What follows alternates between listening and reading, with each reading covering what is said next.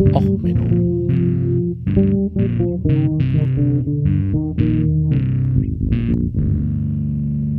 Der inkompetente Podcast über Dinge aus Militär, Technik und Computer, die so richtig in die Hose gingen. Hallo, herzlich willkommen zu Och Menno, dem Podcast für alles, was in Militär und Technik so richtig in die Hose geht. Heute mit der Folge End of All Hope, Operation Mount Hope, zwei Klau mir nen Hint. Ja, früher war ja noch besser mit dem Wehrmaterial. Früher wurde noch richtig geklaut. Heute mal mit etwas aus dem Kalten Krieg. Ein wieder mal eine äh, Fehlgeschichte äh, aus der Klassik. Äh, Musik für heute Nightwish End of All Hope, auch eine klassische Version, die alte Nightwish-Besetzung. Ähm, eigentlich hatte ich ja angekündigt heute über also vor, mit Twitter, dass heute eine Folge rauskommt äh, zu ein paar sowjetischen Generälen, die Flugzeug überladen haben, aber irgendwie hatte ich keine Lust auf Flugzeugabstürze. Ich hatte lieber Lust auf Helikopter. Also, worum geht's? Es geht um eine Geheimaktion. Mitten in der Nacht heben zwei Helikopter der 160. Special Operations Aviation Regiment den Spezialflugkräften der US-Regierung ab. Die 160. sind ja bekannt als die Night Stalkers. Ich hätte auch eigentlich Night Stalker nehmen können von Judas Priest als Musik. Tja, hätte ich, hätte ich, hätte ich. Äh, aber na gut, die Night Stalkers fliegen durch die Nacht, landen in der Wüste.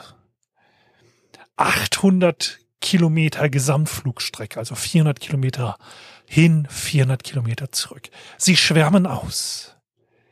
Sie finden ihr Ziel. Sie zerlegen ihr Ziel, hängen es unter eine ihrer Helikopter und fliegen damit wieder in Sicherheit. Aus feindlichem Gebiet zurück mit einer Milmi 25 Hind D, dem modernsten Angriffs- und Transporthubschrauber, den die Welt je gesehen hat. Die Hind D, dafür bekannt als schwere Angriffshelikopter auch äh, schwere Bewaffnung zu tragen, also ein Gunship zu sein und gleichzeitig auch eine Beförderung von Truppen, ein fliegender Truppentransporter. Dieses Konzept sollte ja mit dem Sikorsky S-67 Blackhawk, nicht mit dem Blackhawk, den wir heute kennen, sondern mit dem Sikorsky Blackhawk nachgebaut werden. Nämlich eigentlich ein äh, Flugzeug, das halt schießen kann, also ein fliegender Schützenpanzer. Äh, die äh, Sikorsky-Version ist allerdings nur kurz geflogen, ist nämlich zerstört worden, der Prototyp, und danach nie weitergebaut worden. Der flog im Jahre 72 bis 74. Ähm, eine Weiterentwicklung des äh, Cobra und Apache und so weiter. Amerikanische Kampfhubschrauber haben ja sehr viele interessante Projekte, die nie gebaut wurden, weil man immer diskutiert hat, ist das jetzt noch ein Helikopter oder ein Flugzeug und so weiter. Aber wir gehen zurück zu den Russen. Die Russen, der bekannteste Helikopter, den die Russen so fliegen, jeder von euch wird ihn irgendwie kennen, der mit diesen zwei hässlichen Glaskuppeln vorne dran und dem dicken Geschützturm.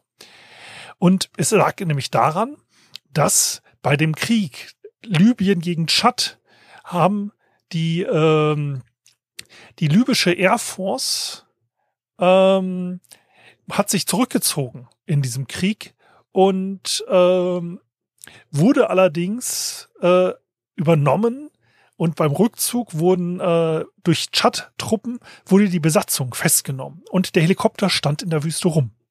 Und da dachte sich die USA, ja, Helikopter, finde ich gut.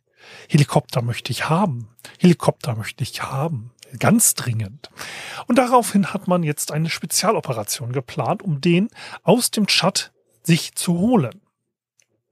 So, die äh, hat, man hat dort zwei Chinook-Helikopter genommen und ähm, hatte denn auch mit zwei C-130 Hercules-Maschinen noch einen äh, sogenannten Farb aufgebaut, Forward Arming und Refueling Point und die hat mit insgesamt 75 Truppen ist man jetzt im Schat eingefallen.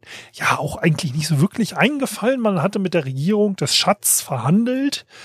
dass man den Helikopter gern hätte und hat dort politische Zugeständnisse gemacht. Also so richtig, so eine richtige Action-Szene war das jetzt nicht so richtig. Man hat zwar in der Nacht, aber eher so, wenn man da so Tuareg-Stämme und andere lokale Einwohner hatte, die da vielleicht ein bisschen äh, auch Geld haben wollten, wenn man so den Helikopter haben will.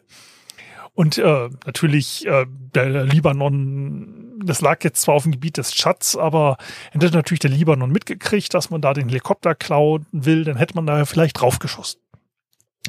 Nun, also ähm, ich gebe euch da auch jetzt einen Link zu den offiziellen, das ist ein PDF, äh, das ist eine offizielle äh, quasi mit Fotos, wie sie da diese Mission gemacht haben und Wetterbriefing und ähm, ja, also Lessons learned, long range, deep penetration is possible, heavy lift operations, tear down, build up capabilities, methodical mission planning pays dividends.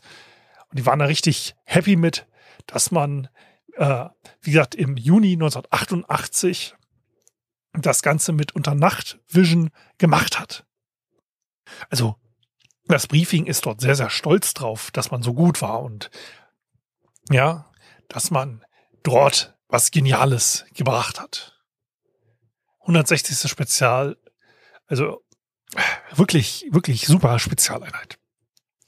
Warum mache ich das Ding heute? Naja, das zeigt halt, welche Längen Militärs gehen, um anderer Leute Militärtechnik zu kriegen, um zu lernen, wie deren Technik funktioniert, um besser dagegen kämpfen zu können. Und ähm, naja, die Operation ist ja eigentlich ein kompletter Erfolg gewesen. Also komplett. Also völlig. So im Jahre 1988. Ich, ich meine, wer kann denn ahnen, dass also kurze Zeit später, also die NVA hatte von den Dingern auch so ein paar. Also kurze Zeit später hat da halt jemand angerufen, so, hallo, ich bin hier von der Bundeswehr, braucht ihr ein paar Hint D? Wir haben hier so ein paar rumstehen ähm, wir würden da gern auch mal ein bisschen mit üben, so in NATO-Kontext und so. Das ist halt der Witz daran, dass kurze Zeit vorher unter äh, Geheimhaltung und CIA-Beteiligung und super Spezialeinheit und im Nacht- und Nebelaktion in der Wüste den Helikopter auseinanderbauen und extra dann unter äh, mit zwei Helikoptern, der eine die Abbauteile und der andere den Helikopter darunter gehangen und vorher noch geübt, extra in der Wüste mit irgendwelchen Wassertanks und auch in Wassertanks in ungefähr demselben Form wie der Hint, dass das auch alles funktioniert und super spezial und super geheim und ja, dann hallo, ja, guten Tag. Wie viele von den Dingern hätten Sie gerne? Ähm, wer möchte, ich hänge euch dann auch übrigens noch mal einen Rundgang mit allen Schaltern dazu, ähm, weil Bruce Spingfellow, ähm, dem gehört mich auch eine Hint. Und so der zeigt jetzt auf YouTube noch mal, welche Knöpfe man alles drücken kann und so. Und ja, ich meine, weil man halt heutzutage so ein Ding halt auch mal haben kann, ne? So. Wieso nicht? Ne? Also, äh, von den Bulgaren ist jetzt die Version, also die er da im YouTube anguckt. Also, wer sich das so angucken will. Also, das ist so, ja, heute eine kürzere Folge, ich weiß. Ähm, kommt aber noch eine erste April-Folge, hoffentlich. Aber ähm, ja, ist eigentlich irgendwie so spannend, dass man so sieht, welche Aktion man gemacht hat. Ich meine, es gab ja auch noch die Idee von der CIA. Man hat ja dann auch mit einem Greifarm vom Meeresgrund U-Boote gehoben und so, zu welchen Längen man gegangen ist, um früher Militärtechnik zu kriegen. Heutzutage kriegt man das frei Acker geliefert. Und ähm, ja, also wie gesagt, Operation Mount Hope 3 wird dadurch eigentlich eher witzig, dass man sich halt jetzt diese Original-Briefing-Papiere und Zusammenfassungen angucken kann, äh, die dort halt äh, von der Spezialeinheit gemacht wurden und auch ihre Fotos, wo sie dann stolz vor der geklauten Hint stehen und äh, sie auseinandergeschraubt haben und so. Also die Fotos und dieses Mission Briefing wird dann halt eigentlich das Spannende. Ähm, ja, also soweit erstmal für heute. Ähm, wenn ihr schon Sachen klaut, dann klaut sie auch so, dass ihr sie nicht später irgendwie auf dem Flohmarkt billiger kriegt. Ja, also ich finde es halt einfach nur witzig, äh, einfach zu sehen, äh, so der Vergleich 1988 Nacht- und Nebelaktion und ab 1990 im Schlussverkauf bei den Ostdeutschen. Ähm, weil die, von wann bis wann haben sie die eigentlich äh, im Einsatz gehabt, die äh, East German Air Force, wie es so schön hieß. Äh, welche Abteilung war das denn eigentlich? So, der Hint wurde, hatten sie 51 Stück von und die sind dann bis 93 verwendet worden, auch im deutschen Umfeld. Also so gesehen, ja. Ich hoffe, euch hat diese kurze Folge zwischendrin, damit ich mein Mittwochs-Schedule halte, gefallen. Wenn sie euch nicht gefallen hat, dann schickt doch ein paar Spezialoperateure der 160. Night, äh, Special Operations Aviation Regiment vorbei mit den Night Stalkers und sendet das Ganze zu einem eurer Feinde.